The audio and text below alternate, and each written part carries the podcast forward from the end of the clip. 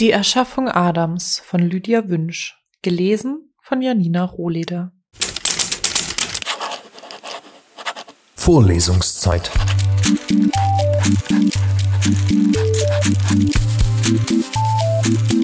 Der Geschichten-Podcast für jede Gelegenheit.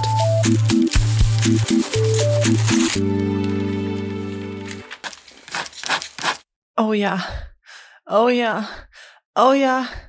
Gib's mir. Die Frau mit dem langen braunen Haar stöhnte.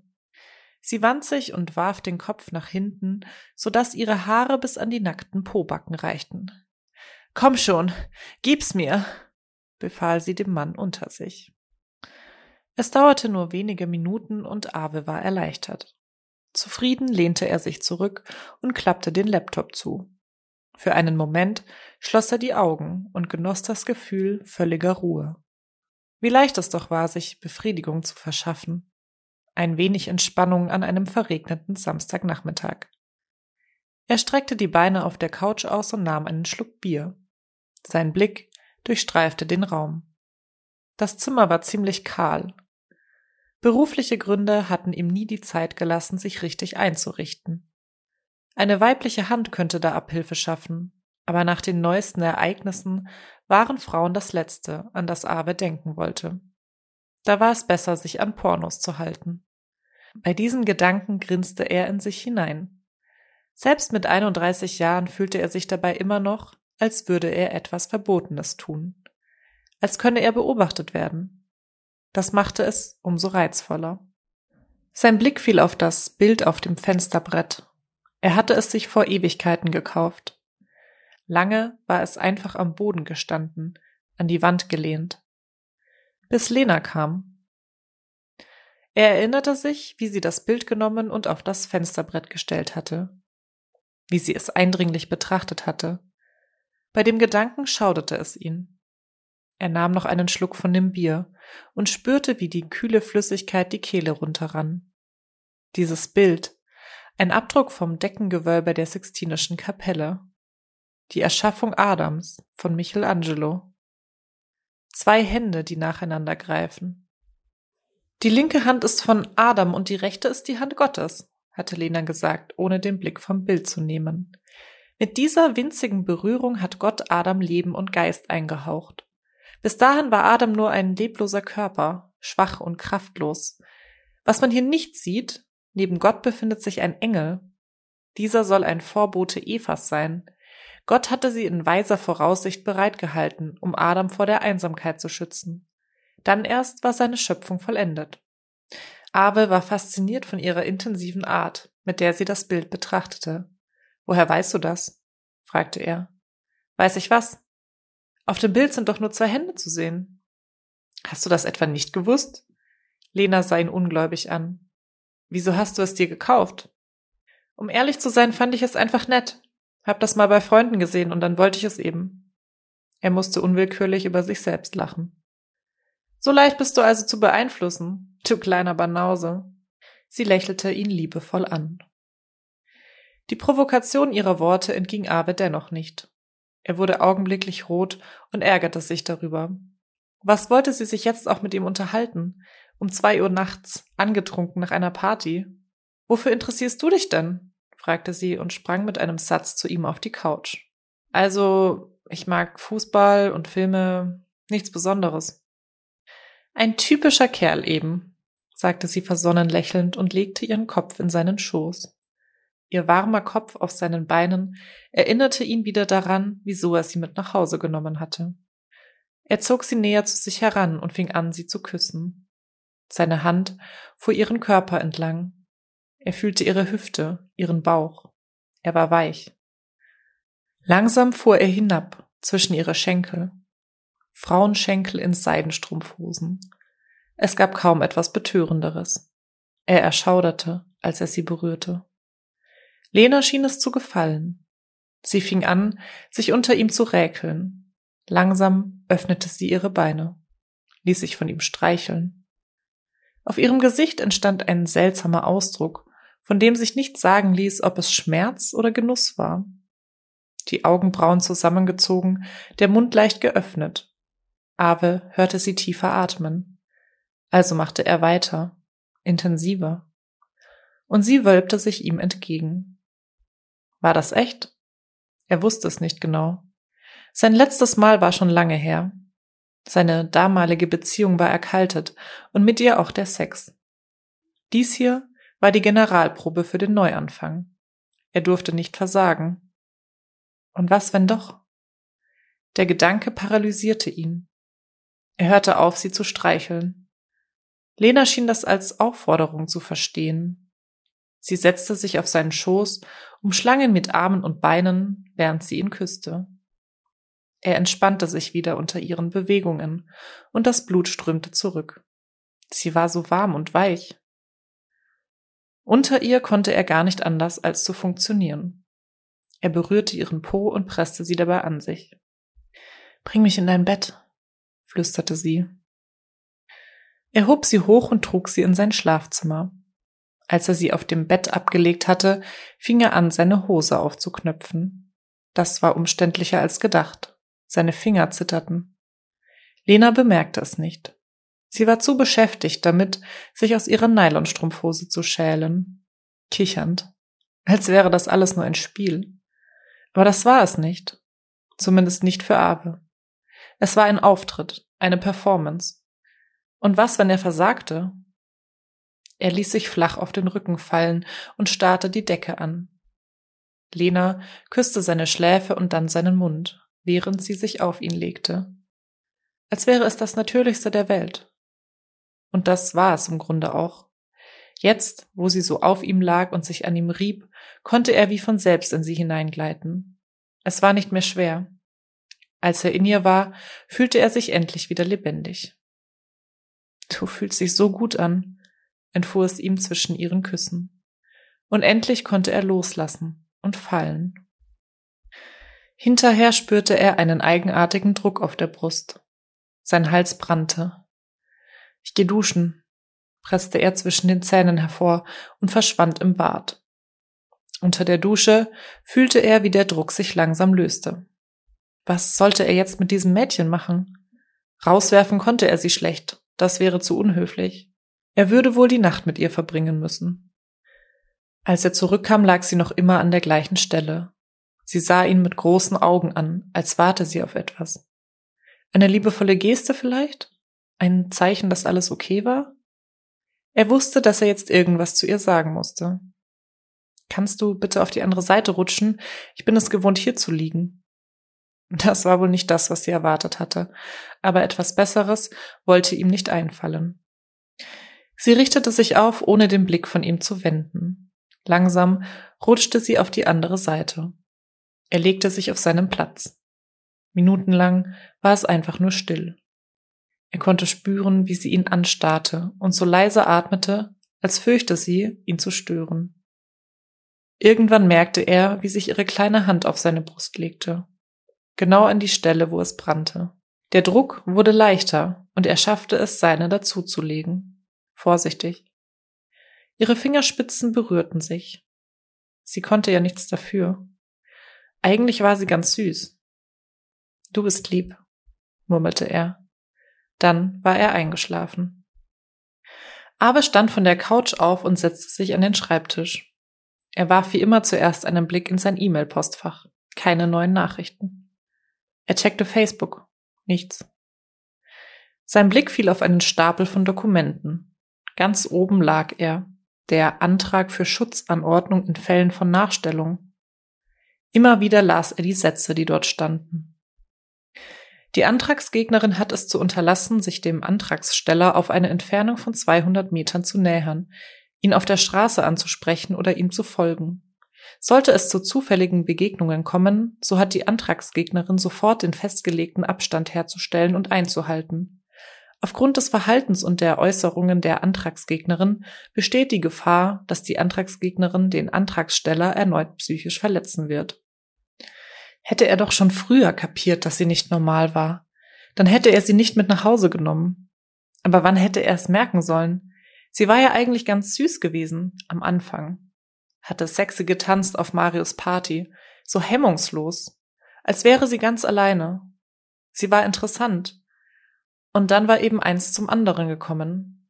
Eine normale Wochenenderoberung. Wer konnte ahnen, zu welchem Psychoterror so eine kleine Frau fähig sein konnte? Bei diesem Gedanken blickte Abe auf sein Handy. Keine Nachricht. Er ging zum Fenster und sah in die Dämmerung. Die Straßen waren leer. Es hatte aufgehört zu regnen. Vielleicht sollte ich noch ein bisschen ausgehen, dachte er und griff zum Handy. Da, siehst du die zwei Blondinen an der Bar? Marius stieß Ave mit dem Ellbogen an. Ich würde sagen, wir haben unser Ziel gefunden. Eigentlich habe ich immer noch keine große Lust auf Frauen, wandte Ave ein. Ach, komm schon, so ein kleiner Flirt schadet dir nicht. Du brauchst ein bisschen Ablenkung von dem Stress in letzter Zeit. Und die eine ist wirklich hübsch, so groß und schlank, ist doch genau dein Typ, oder? Abel konnte sich das Grinsen nicht verkneifen. Na, immerhin lächelst du wieder, also komm schon. Marius steuerte zielstrebig auf die beiden Frauen zu und verwickelte sie binnen Sekunden in ein Gespräch. Aber war froh, dass sein Kumpel das Wort übernahm. Marius hatte schon immer das bessere Händchen für Frauen gehabt. Etwas verlegen stand er daneben und sah sich um. Schellingstraße im Münchner Stadtteil Schwabing. Das war auch die Ecke, in der sich Lena gerne herumtrieb. Vor allem, wenn sie ihn verfolgte. Und was sagst du dazu? Die blauen Augen der hübschen Blonden blickten ihn fragend an. Aber hatte keine Ahnung, worüber sie geredet hatten. Sorry, Leute, ich bin müde, raunte er, statt sich um eine Antwort zu bemühen. Ich glaube, ich muss mich verabschieden. Was? Nicht dein Ernst? rief Marius aus. Wir sind doch eben erst gekommen. Trink wenigstens ein Bier mit uns. Nee, irgendwie ist mir nicht danach. Marius zog Ave beiseite. Bist du sicher, dass alles okay ist? Ich meine nur, geht es dir gut, also wegen der Geschichte. Du kannst die Sache ruhig beim Namen nennen. Ich habe ja nie ein Geheimnis draus gemacht. Und klar, warum soll es mir nicht gut gehen? antwortete Abe. Lena ist weg. Sie hat sich seit Wochen nicht gemeldet oder mir aufgelauert. Aber du verhältst dich immer noch komisch, warf Marius ein. Du bist ständig geistesabwesend. Sicher, dass du alles schon weggesteckt hast? Ja, ich brauche nur ein bisschen Schlaf und morgen bin ich wieder der Alte. Du hab Spaß mit den beiden Süßen und hör auf, dir Sorgen um mich zu machen. In der U-Bahn dachte Abe immer noch über Marios Worte nach. Hatte er recht? Unruhig blickte er umher. Seine Gedanken kreisten immer um dasselbe. Was ist denn nur los mit dir? schalt er sich selbst. Sie ist aus seinem Leben verschwunden. Alles ist gut. Er fing wieder an, sich umzusehen. Doch keiner von den Mitfahrern hatte die geringste Ähnlichkeit mit Lena. Bei der nächsten Station stiegen mehrere Leute ein. Ganz schön viel los um diese Uhrzeit, dachte er. Abe blickte auf die Uhr seines Handys. 1 Uhr 21. Dann wurde der Bildschirm schwarz. Fuck. Er hasste es, wenn sein Akku schlapp machte. Er sah von seinem Smartphone auf, als eine kleine Brünette direkt auf ihn zusteuerte. Für einen Moment setzte sein Herz aus. Unwillkürlich drückte er sich an die Rücklehne. Die Frau kam näher und setzte sich ihm gegenüber. Erleichtert atmete er auf, als er sah, dass es nicht Lena war. Eigentlich hatte sie noch nicht mal Ähnlichkeit mit ihr. Gelangweilt starrte sie auf ihr iPhone und kaute dabei ziemlich auffällig Kaugummi. Lena mochte keinen Kaugummi. Auf der Party hatte er ihr einen angeboten und sie hatte abgelehnt. Sie würde Kopfschmerzen davon bekommen, hatte sie gesagt. Gehen wir lieber eine rauchen, es war weniger ein Vorschlag als eine Aufforderung. Eigentlich war Ave nicht Raucher, aber er wollte ihr imponieren. Also ging er mit ihr vor die Tür und ließ sich eine Zigarette geben.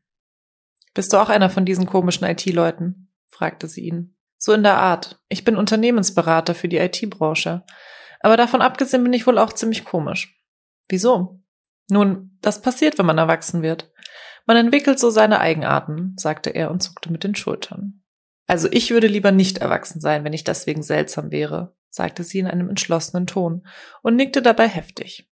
Sie schien das ernst zu meinen. Aber musste lächeln. Amüsant war sie jedenfalls. Ich kann nicht nicht erwachsen sein, sagte er. Wieso nicht? Abe drehte seine Zigarette in der Hand. Seine Lungen brannten vom Rauch. Hm. Angst. Ich hab zu viel Angst vor einer Veränderung, schätze ich. Das System funktioniert ja ganz gut. Ich wüsste nicht, was passiert, wenn ich es verändere. Er schnippte die Zigarette weg und steckte seine Hände in die Hosentaschen. Lena lachte auf. Was? Du erinnerst mich an die Mutter einer Freundin, sagte sie. Sie hat sich eines Morgens schlecht gefühlt. Sie ging zum Arzt und klagte über Kopfschmerzen und Taubheit im Arm. Der Arzt riet ihr, dringend ins Krankenhaus zu fahren. Sie hatte aber zu viel Angst davor. Sie hasste Krankenhäuser. Außerdem wollte sie ihre Familie nicht alleine lassen. Also ging sie nicht. Lena machte eine Pause, um sich eine weitere Zigarette anzuzünden. Sie schnippte ein paar Mal vergeblich mit dem Feuerzeug. Hast du mal Feuer? Als Ave es ihr reichte, berührten sich ihre Finger. Nur leicht, aber es genügte. Ein Ruck ging durch seinen Körper. Sie sah ihm in die Augen und lächelte. In dem Moment kam Marius und stieß ihn an. Das Feuerzeug fiel zu Boden, ehe Lena es zu fassen bekam. Na, hier treibst du dich rum. Sichtlich betrunken klopfte er seinem Freund auf die Schulter. Wollt ihr nicht reinkommen? Ihr verpasst den ganzen Spaß, sagte er und musterte Lena mit einem prüfenden Blick. Lena bückte sich nach dem Feuerzeug und zündete ihre Zigarette an. Lass mich die nur noch zu Ende rauchen, meinte sie zu Marius gewandt. Ach was, du musst nicht rauchen. Kommt, Leute, jetzt ist Tanzen angesagt. Mit diesen Worten zog er Lena am Ärmel, die noch schnell ihre Zigarette in die Ecke warf, bevor sie mitging. Warte, rief Ave ihr nach. Du hast mir noch nicht gesagt, was mit der Mutter deiner Freundin passiert ist. Lena drehte sich zu ihm um. Am nächsten Tag war sie tot. Herzinfarkt. Die U-Bahn ratterte durch den dunklen Schacht. Ave spürte, wie sein Magen grummelte. Habe ich einen Hunger, dachte er. Zum Glück war die nächste Station schon seine. An der Haltestelle angekommen, stieg er aus und beeilte sich nach Hause zu kommen. Sein Magen knurrte lauter. Nachdem er endlich die Haustüre hinter sich geschlossen hatte, eilte er als erstes zum Computer. Keine Nachrichten. Er ging in die Küche und holte hervor, was er finden konnte. Würstchen, Käse, Kekse, eine Banane. Gierig schlang er alles hinunter, bis ihm übel wurde. Blöde Angewohnheit, dachte er, immer zu essen, bis mir schlecht wird. Anschließend ging er unter die Dusche. Als er ins Schlafzimmer kam, löste er das Handtuch von seinen Hüften und warf sich auf das Bett. Endlich schlafen. Er war so unglaublich müde. Doch kaum dass er lag, kam die Unruhe wieder. Diese Unruhe, die er spürte, seitdem Lena sein Leben so durcheinandergewirbelt hatte. Du hast kein Recht, so in mein Leben einzugreifen, hatte er ihr vorgeworfen, als er sie erwischte, wie sie ihn verfolgte. Wenn du auf meine Nachrichten reagieren würdest, dann müsste ich dich auch nicht ständig verfolgen. Ich will dir nicht antworten, kapierst du das nicht? Ich will einfach nichts mehr mit dir zu tun haben, du bist verrückt. Du bist verrückt, schrie sie ihn an, mit Tränen in den Augen. Ihr seid alle verrückt, ihr superwichtigen Geschäftsmänner mit euren Karrieren und euren Anzügen und euren Eroberungen. Ihr habt so eine Angst davor, etwas zu fühlen, dass ihr alles abblockt. Ihr seid doch nur funktionierende Arbeitstiere, kennt nur noch die Einsamkeit. Und ihr seid doch noch stolz darauf, darauf, dass ihr so toll alleine sein könnt und niemanden braucht. Dafür bist du schwach und abhängig. Ich will nicht für dich und dein Glück verantwortlich sein. Verstehst du das nicht? Im Leben kann man sich nur auf sich selbst verlassen. So läuft es eben. Mag sein, dass ich dir nicht normal vorkomme, aber wenigstens bin ich kein wandelnder Zombie. Er sah, wie sich ihre Fingernägel um den Griff ihrer Handtasche krampften. Ihr roter Nagellack war zum Teil abgesplittert. Ihre Unterlippe zitterte. Seine Stimme wurde plötzlich fast sanft. Na, wenn das so ist, was willst du dann von mir? Sei doch froh, dass du nicht mit einem wandelnden Zombie zusammen sein musst. Dann hatte er sich umgedreht und sie stehen gelassen. Die Gedanken trieben ihn aus dem Bett. Er ging zum Fenster und schob den Vorhang beiseite. Angestrengt starrte er hinaus. Nichts zu sehen. Er ging wieder zum Computer und checkte seine Nachrichten. Nichts. Seine Finger kribbelten. Er streifte über die Tastatur, klickte ihr Facebook-Profil an. Zugegeben, sie war recht hübsch. Ein paar Kilos zu viel auf den Hüften, aber nur so viel, dass es noch niedlich aussah. Dicke Pausbacken, die sich schnell röteten. Und glänzende Augen. Er erinnerte sich, dass er eine verschwitzte Haarsträhne aus ihrem Gesicht gestreift hatte, als sie auf der Party getanzt hatten. Wie überschwänglich sie war. Völlig außer sich. Sein Blick fiel wieder auf das Bild. Die zwei Hände, die sich nur an den Fingerspitzen berühren. Und mit dieser Berührung hatte Gott Adam Leben und Geist eingehaucht, hatte sie gesagt. Er scrollte durch ihr Profil. Ein Bild aus dem Urlaub. Ihre Haut war gebräunt. Sie hielt ihre geschlossenen Augen in die Sonne. Da war sie beim Strandspaziergang. Sie trug Shorts und eine geblümte Bluse. Sie lachte und hielt die Arme in die Luft. Lena beim Eisessen, Lena am Boden kniend beim Versuch, sich mit einer Ente zu unterhalten. Er klickte weiter. Auf dem nächsten Bild sah man ihre Grübchen. Klick. Sie streckte ihre Zunge heraus. Klick. Sie verbarg ihr Gesicht hinter einem gepunkteten Regenschirm. An den Füßen trug sie pinkfarbene Gummistiefel. Klick. Sie hielt den Kopf schief und guckte nachdenklich. Er wusste jetzt, wie er wieder zur Ruhe kommen konnte. Mit ein paar Klicks würde er sich Abhilfe verschaffen. Als er die Stimmen aus dem Computer hörte, konnte er sich endlich entspannt zurücklehnen. Oh ja, oh ja, oh ja, gib's mir. Vorlesungszeit. Vorlesungszeit ist eine M945 Produktion. Ein Angebot der Media School Bayern.